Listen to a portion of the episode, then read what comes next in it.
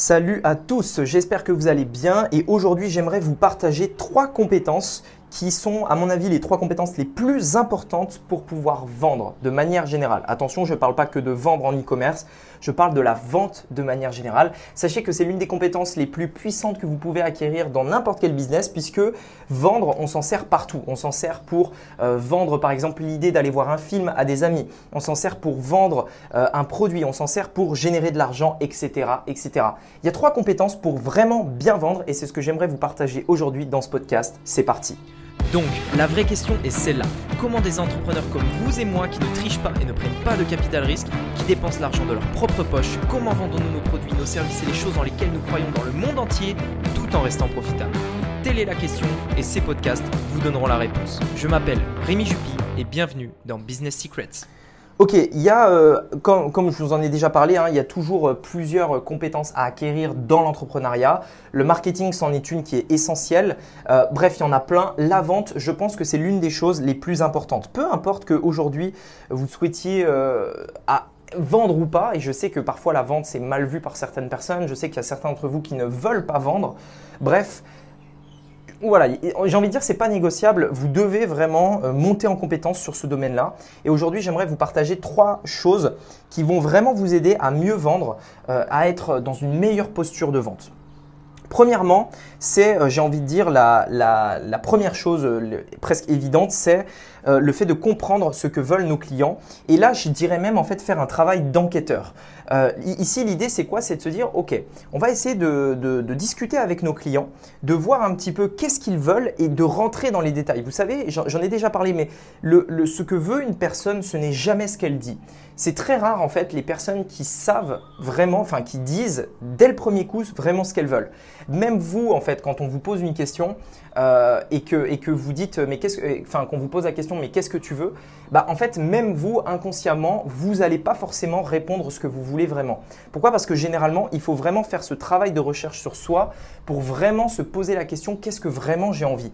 Qu'est-ce que je recherche? Qu'est-ce que je veux? Etc. etc. Je pense qu'on s'est peut-être tous retrouvés un jour dans cette situation où euh, on, était euh, voilà, à un moment donné et on s'est un moment de remise en question peut-être dans notre vie ou quoi que ce soit et on s'est dit, mais attends, mais pourquoi je suis là, moi, en fait? Pourquoi je fais ça? Pourquoi je fais cette activité? Qu'est-ce que je veux vraiment? Qu'est-ce que je veux faire dans la vie? L'un des moments, en fait, où on se pose vraiment cette question-là, c'est, euh, enfin, en tout cas pour ma part, pas pour tout le monde. Hein, euh, moi, c'était par exemple au lycée. Euh, au lycée, on, se dit, on peut très souvent se dire, voilà, qu'est-ce que on va faire de notre vie? Voilà, je ne sais pas ce que je veux faire. Moi, je me souviens très bien quand j'étais au lycée, j'avais des amis qui devaient faire un choix de, faculté où est-ce qu'ils devaient aller après le lycée, après le bac, etc. Et il y en a énormément dans ma, dans ma classe qui euh, ne savaient tout simplement pas quoi faire, c'est-à-dire que où est-ce qu'ils allaient aller, est-ce qu'ils devaient aller en droit, en fac, etc., de quelles études ils avaient besoin pour faire le métier qu'ils avaient envie de faire? Déjà, il fallait savoir le métier qu'ils avaient envie de faire. Et donc, forcément, euh, eux-mêmes ne savaient pas vraiment ce qu'ils voulaient. Et, euh, donc, d'ailleurs, pour le coup, il y en a plein donc, qui sont allés dans la même fac, mais j'ai envie de dire presque bah, parce qu'il fallait aller quelque part.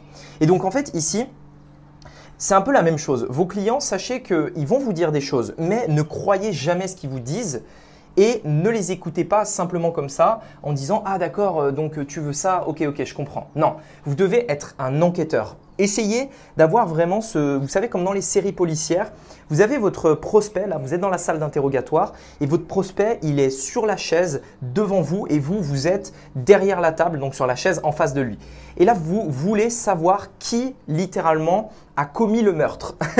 donc vraiment, on se met dans la... Je suis en pleine euh, série policière en ce moment, donc mettez-vous un peu dans cette situation-là.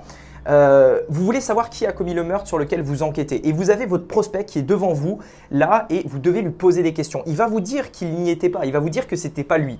Mais qu'est-ce que vous allez faire? Vous n'allez pas le croire en disant Ah bah oui, euh, tu as raison, ok, je comprends, c'est pas toi, mais heureusement que tu m'as dit que c'était pas toi, hein, j'avais un doute. Non, vous allez lui poser des questions, vous allez essayer de comprendre où est-ce qu'il était, qu'est-ce qu'il faisait, pourquoi il était là, etc. etc.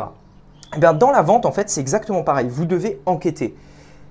Imaginons que quelqu'un, par exemple, prenne rendez-vous avec vous euh, pour acheter votre produit. Vous allez lui poser la question, mais ok, euh, pourquoi vous voulez ce produit-là?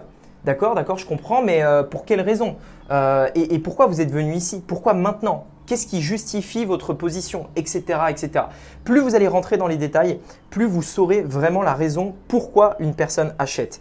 Ne, ne, pensez pas qu'une personne va vous dire la vraie raison dès le premier coup. Premièrement, il y a peu de chances qu'elle-même le sache.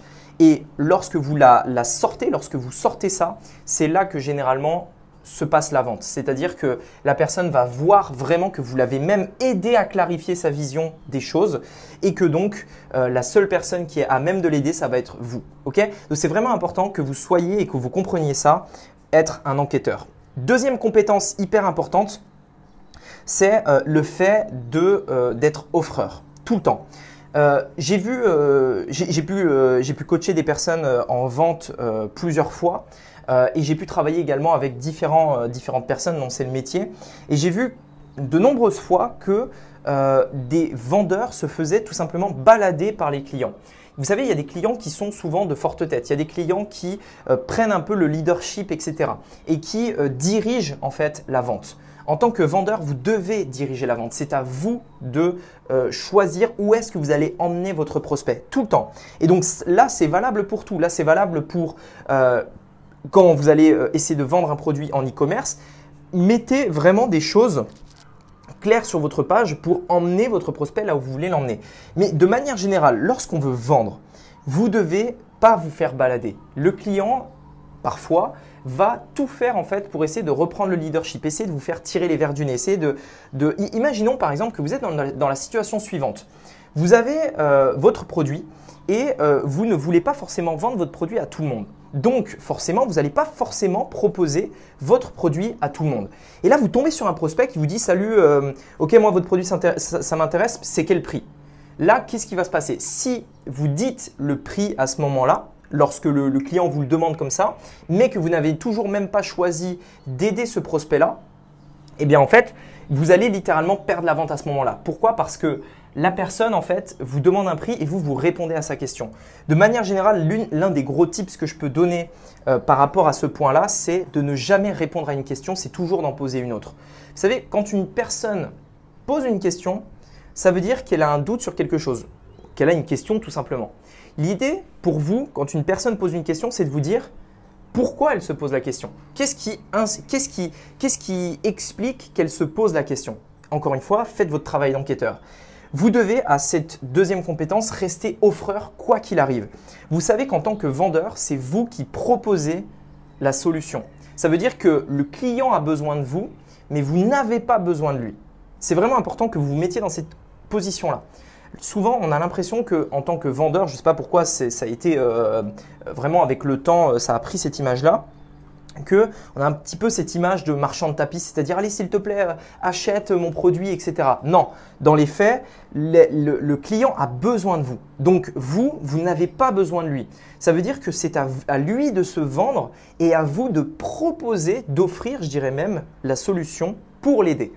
Et donc en fait, c'est vraiment dans cette situation-là. C'est ça que je veux dire quand je dis que vous devez être offreur et pas demandeur. Vous devez offrir une solution aux besoins que votre prospect vous a dit et que vous avez trouvé simplement en enquêtant euh, à, propos de, euh, bah, à, propos de son besoin, de ce qu'il a envie, etc., etc. À partir du moment où vous répondez à ces questions, à partir du moment où vous commencez à, être, euh, à, perdre ce leadership, vous allez probablement perdre la vente. Troisième compétence, ici il s'agit de s'adapter et d'imiter vos prospects. Très souvent, vous allez voir qu'il y a des profils types de personnes. D'ailleurs, c'est assez fou à remarquer, mais on, a très très très souvent des gens. en fait, les gens, on peut les mettre dans des, euh, dans des sacs. C'est-à-dire, telle personne pense comme ci, telle personne pense comme ça, etc. etc. Et c'est assez ouf, mais je, peux vous assurer que quand vous, vous côtoyez, enfin quand, vous avez essayé, quand vous avez vendu à des centaines, voire des milliers de personnes, vous pouvez vraiment mettre les gens dans des sacs. C'est-à-dire, bah tiens, celle-là, je sais que c'est plutôt un tempérament euh, de courage et elle va oser, elle va passer à l'action, etc., etc. À l'inverse, euh, celle-là, elle va plutôt euh, avoir peur et dans ce cas-là, il faut vraiment que je lui inspire la confiance, etc., etc. Ça, ça peut se ressentir dans plein, plein, plein de domaines.